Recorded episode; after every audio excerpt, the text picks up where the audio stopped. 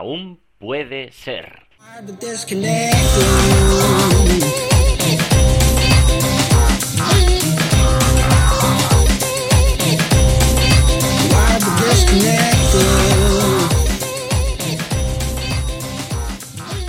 Al tum tum.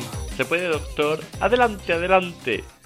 Hola, mira, es que yo soy un atún normal y me gustaría ser calvo. Hmm, ¿Tú tienes estudios, piltrafilla? Bueno, la verdad que... ¿Vas al gimnasio?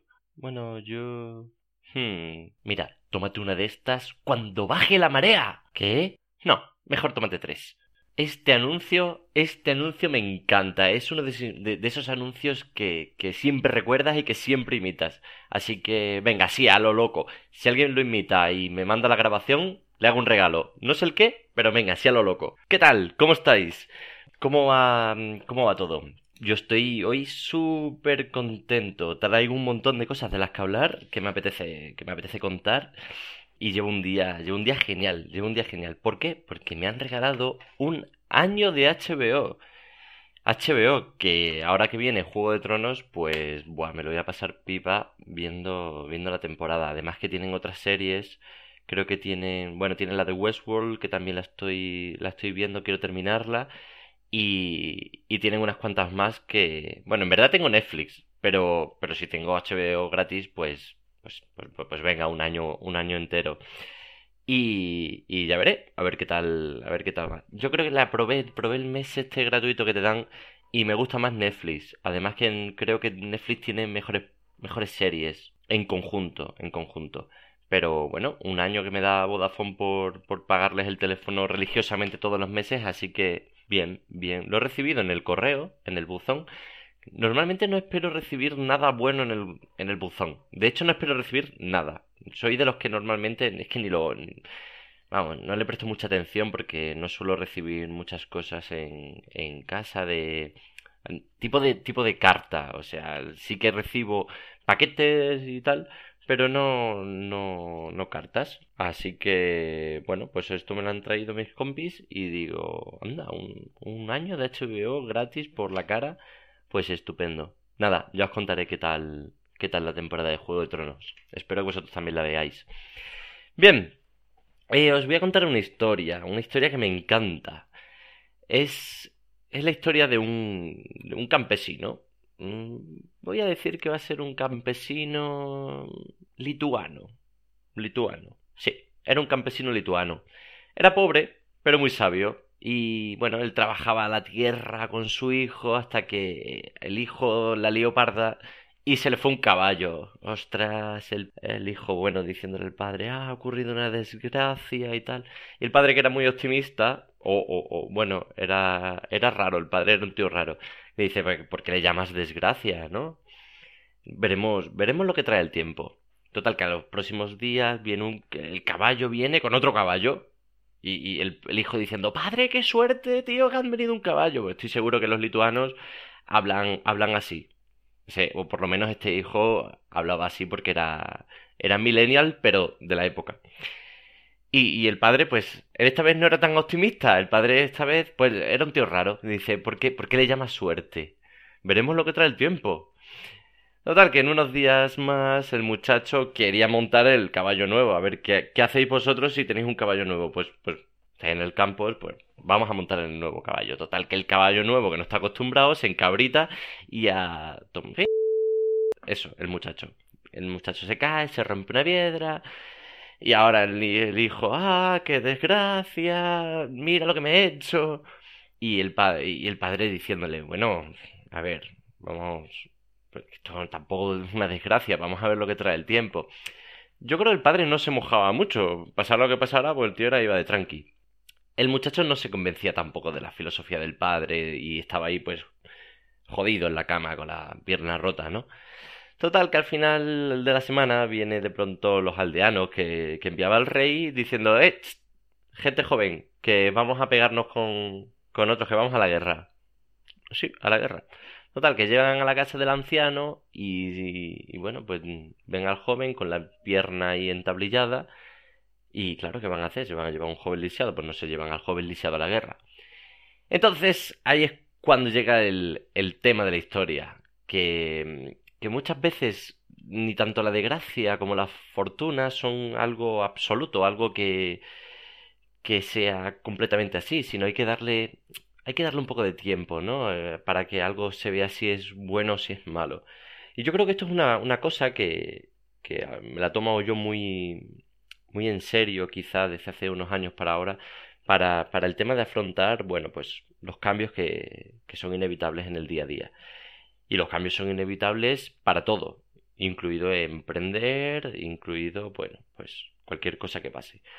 Ciertamente, yo no soy tanto como el padre, ¿eh? si llega una buena noticia la celebro y tal, pero lo aplico más sobre todo en, en lo que ocurre de vez en cuando que es malo, que es malo, que es categóricamente malo.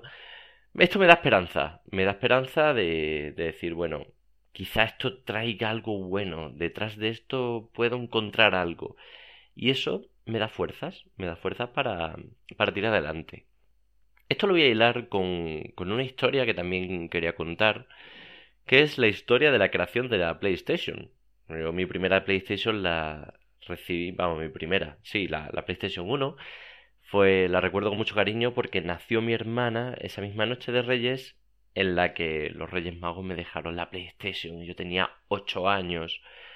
Y a mí en ese momento era como, vale, voy a tener una hermana, pero me la pela, tengo una PlayStation para jugar. O sea, yo estaba, mi madre estaba preparándose para el hospital después de romper aguas y yo estaba allí con la lengua sacada, súper concentrado jugando al Tekken 3. Sin duda la historia de, de la PlayStation es singular. Eh, surge de un pacto, un negocio que tenían entre Nintendo y Sony para incluirle a la Super Nintendo, a la nueva que iban a sacar, el poder incorporarle juegos en CD. Esto fue presentado en 1991 y va encabezado por un tal Ken Kutaragi. Pues el bueno de Ken Kutaragi era el que el que apostaba por ello. Total, que presentan la consola y al día siguiente Nintendo que no le molaba lo que le exigía Sony o lo que Sony quería de la venta de los juegos, porque Sony lo que quería era que cuando se vendieran los juegos eh, ellos ganarán el dinero de la venta de esos discos y que Nintendo ganara el dinero de lo de la videoconsola y tal. Le parecía a Nintendo pues una locura decir, no, no, no, no. Nosotros queremos también la pasta de los videojuegos y a fin de cuentas, pues eh, Nintendo apostaba mucho por el mundo de los videojuegos, sin embargo Sony era mucho más conservadora. Digamos que estamos en una época, en 1991, en el que los videojuegos se veían como todavía un juego de niño, como juguetes claro, una empresa como Sony de mucha responsabilidad, de responsabilidad meterse en el mundo de los videojuegos tan directamente no, no le interesaba. Sin embargo, al tal Ken Kutaragi sí. Y se sintió súper traicionado con lo que le hicieron. Un poco aquí lo del tema del cambio. Pues si en ese momento Ken Kutaragi rompen con él y con el negocio, dice, bueno, espérate, que igual esto, esto va para bien. O si yo hubiera sido Ken Kutaragi, pues me lo hubiera pensado así. Quizá, pues si rompen conmigo, pues vamos a hacerlo por nuestra cuenta. Claro, esto en Sony pues había diferentes opiniones y había mucha resistencia interna de la parte de la cúpula para, para hacer esto, porque, porque claro, veían, ya te digo, a los, a los juegos como algo, algo raro. Total, que el Ken Kutaragi dijo, adelante con esto. esto, esto va a ser el futuro. Y nada, se encabezonó con ello y lo que hicieron fue que le desplazaron a la unidad de Sony Music. Digamos que Sony no quería responsabilizarse de, la, creación de los videojuegos. Quería derivarlo a una parte que, bueno, que no fuera Sony Sony. De hecho, cuando lanzaron la PlayStation, todavía la marca Sony estaba un poco dada de espaldas. No querían que el tema PlayStation fuera ligado a Sony hasta que vieron que facturaron muchísima pasta. Bueno, el Ken Kutaragi este hizo una revolución dentro del tema de los videojuegos que siempre habían sido en cartucho para pasar al dispositivo de, de CDs. Lo cambió todo para poder eh, que los desarrolladores tuvieran más facilidad, para mm, no tuvieran que gastarse tanto dinero porque el tema de los cartuchos era un tema caro. Y tecnológicamente, bueno, pues ya sabéis cómo fue la historia, ¿no? El tema de la PlayStation triunfó por encima de, de Nintendo en ese momento vendieron muchísimas videoconsolas. Es curioso porque al principio las videoconsolas no les daban beneficio. La idea era que le dieran beneficio los videojuegos y que la videoconsola al principio tuviera pérdidas. Pero también el Ken Kutaragi, que era un tío listo, pensaba que el tema de las memorias que utilizaban para construir el hardware, se abaratasen con el tiempo, de tal manera que, bueno, que pudieran llegar a todo el mercado. Y vaya que sí lo consiguieron. O sea, que aun teniendo el tío el tema del chasco de Nintendo, el tema de la resistencia interna dentro de, de los más conservadores de la marca Sony. Con todo esto, el tío se encabezona con una idea y saca la PlayStation y llega a, bueno, a lo que todos conocemos. Y además que cuando lanzó la PlayStation, la PlayStation no era una tontería, la PlayStation tenía una potencia que ningún desarrollador de videojuegos había visto hasta el momento. De hecho, en una demo pensaban que, estaban mintiendo, que lo estaban utilizando un, un, procesador, un ordenador que no estaba en esa sala y que estaban conectados a, para poder correr esa demo. Tuvieron que llevárselos a una habitación externa y enseñarle que, que realmente estaba funcionando en la, en la consola, que no era una película.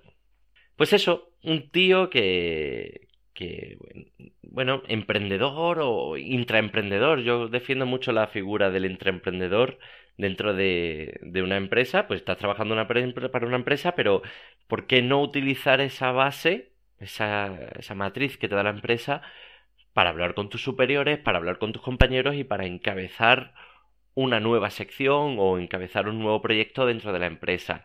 Creo que a fin de cuentas es, es, es lo mismo, ¿no? Es decir, oye, pues pasión y esfuerzo y, y querer, querer hacer las cosas a tu manera. Está claro que, que Ken Kutaragi de alguna forma también tenía esta filosofía de nuestro campesino lituano. Pues nada, os dejo ahí la, historia, si queréis ver más información de, estas dos historias del campesino y de lo otro, pues echarles un vistazo y, disfrutarlas y espero que os ayuden tanto como, como a mí me han, me han ayudado. No sé si habéis visto una web que, ha hecho IKEA, fue noticia hace tiempo, yo la traigo hoy porque, porque me apetece, porque me apetece hablar de, posicionamiento en, Google, me apetece hablar de SEO y me parece una idea brillante para, sobre todo, que los medios hablen de, de la marca, para que mm, atraiga a bloggers para hablar de, de ellos y tal, y es IKEA, que monta la página IKEA Retail Therapy. ¿Y qué hacen IKEA? Pues lo que hacen es cambiar el nombre de todos los productos, los productos que tienen, por frases buscadas en YouTube. Por ejemplo, tienen uno que es un espejo y que, y que se llama así. World's Most Beautiful People List. O sea, la lista de las personas más eh, bellas o más, eh, más guapas del mundo. O, por ejemplo, cómo, cómo estar en matrimonio una sartén. Lo que han hecho es coger frases que la gente busca y transformarlas en productos. De tal manera que cuando la gente busque esa frase, el SEO posicione el producto y de alguna forma pues eh, llamar la atención. Yo creo que no, es una página para vender realmente, es una página para que se hable de, eso, de IKEA, de lo que estaba diciendo. Eh, echarnos un, un vistazo, mirar lo que nuestra nuestros creativos y nuestros nuestra gente de marketing está, está haciendo con el jugando con el SEO, con la creatividad y mm, son estas cosas que, que, llaman la atención en internet y que bueno yo creo que todos en nuestros pequeños proyectos pues podemos incorporar de alguna forma u otra. Quizás no nos montamos una página web para llamar la atención pero pero sí que sí que se pueden extraer cosas de cómo llamar la atención de de esta gente de IKEA le podéis echar, echar un vistazo a la página web, la dejo en, la, en las notas del programa porque es, es divertido. Mira, aquí hay otra que dice que dice mamá no puedo cocinar y es un horno. Y otra que dice mi novio no me ve y es una, una linterna de velas. Pues eso, está chulo y merece, y merece la pena. Y bien, como siempre digo, pues eh, voy a intentar hablar de programas y cositas utilidades que puedan ayudarnos en el día a día. Y como yo trabajo un poco de comercial con el tema de Fortune, bueno, y digo un poco, pero en verdad bastante, teníamos un problema y es el tema de, de firmar acuerdos, firmar acuerdos comerciales. Es un poco mm, arcaico el tema de, de que te manden un PDF o mandarles un PDF, tener que imprimirlo, firmarlo, echarle una foto con el móvil o escanearlo y devolverlo.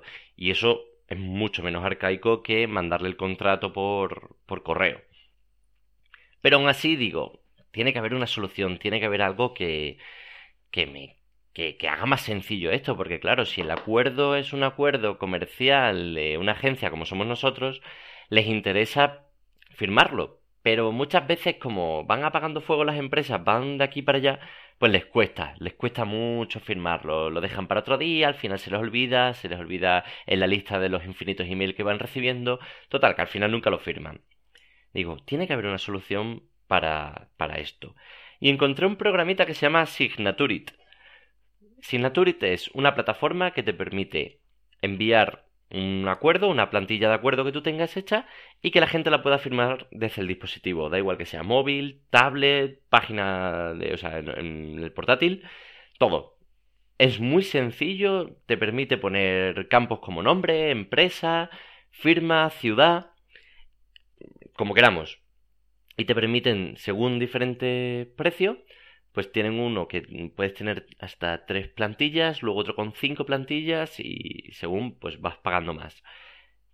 El modelo, el modelo más barato de, precio me parece que son 15 euros al mes y te permiten hasta la firma de 20 acuerdos. Y está muy chulo porque cuando tú recibes un acuerdo, además recibes un certificado por su parte que, que, que te asegura, te ponen datos como la IP, te ponen un montón de, bueno, de información que justifica su sistema que eso está bien firmado.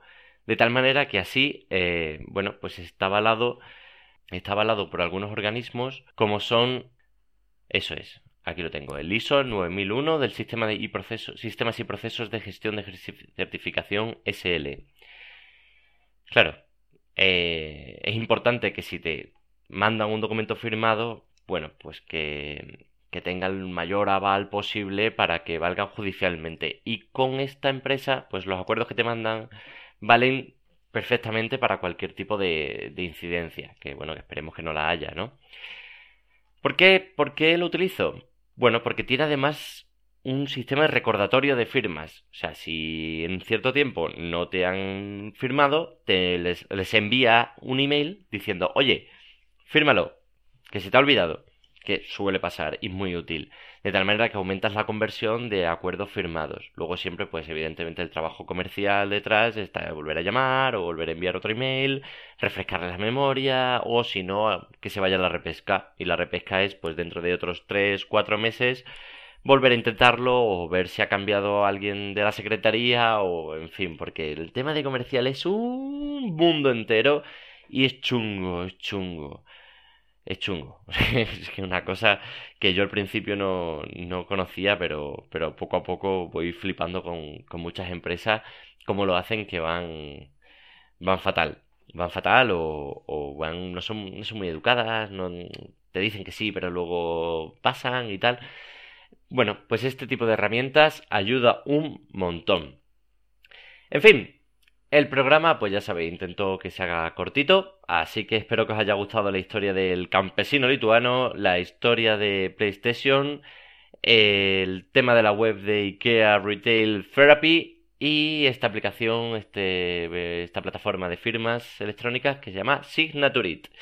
Si tenéis alguna duda o queréis comentar algo, o no os gusta que el campesino sea lituano y queréis que sea de Indochina, pues decidlo y también podéis poner las 5 estrellas en iBox y en iTunes. Que si ponéis 4 estrellas, mmm, bueno, pues eh, no pasa nada, pero tío, enrollate un poco y poned las 5, ¿no? Ya sabéis, si ponéis estrellas a partir del décimo episodio, pues os saludaré o mm, lo haré un poco random o dependiendo, dependiendo, ya iré viendo. Vale, pues venga, un saludo y hasta el próximo programa. Ciao。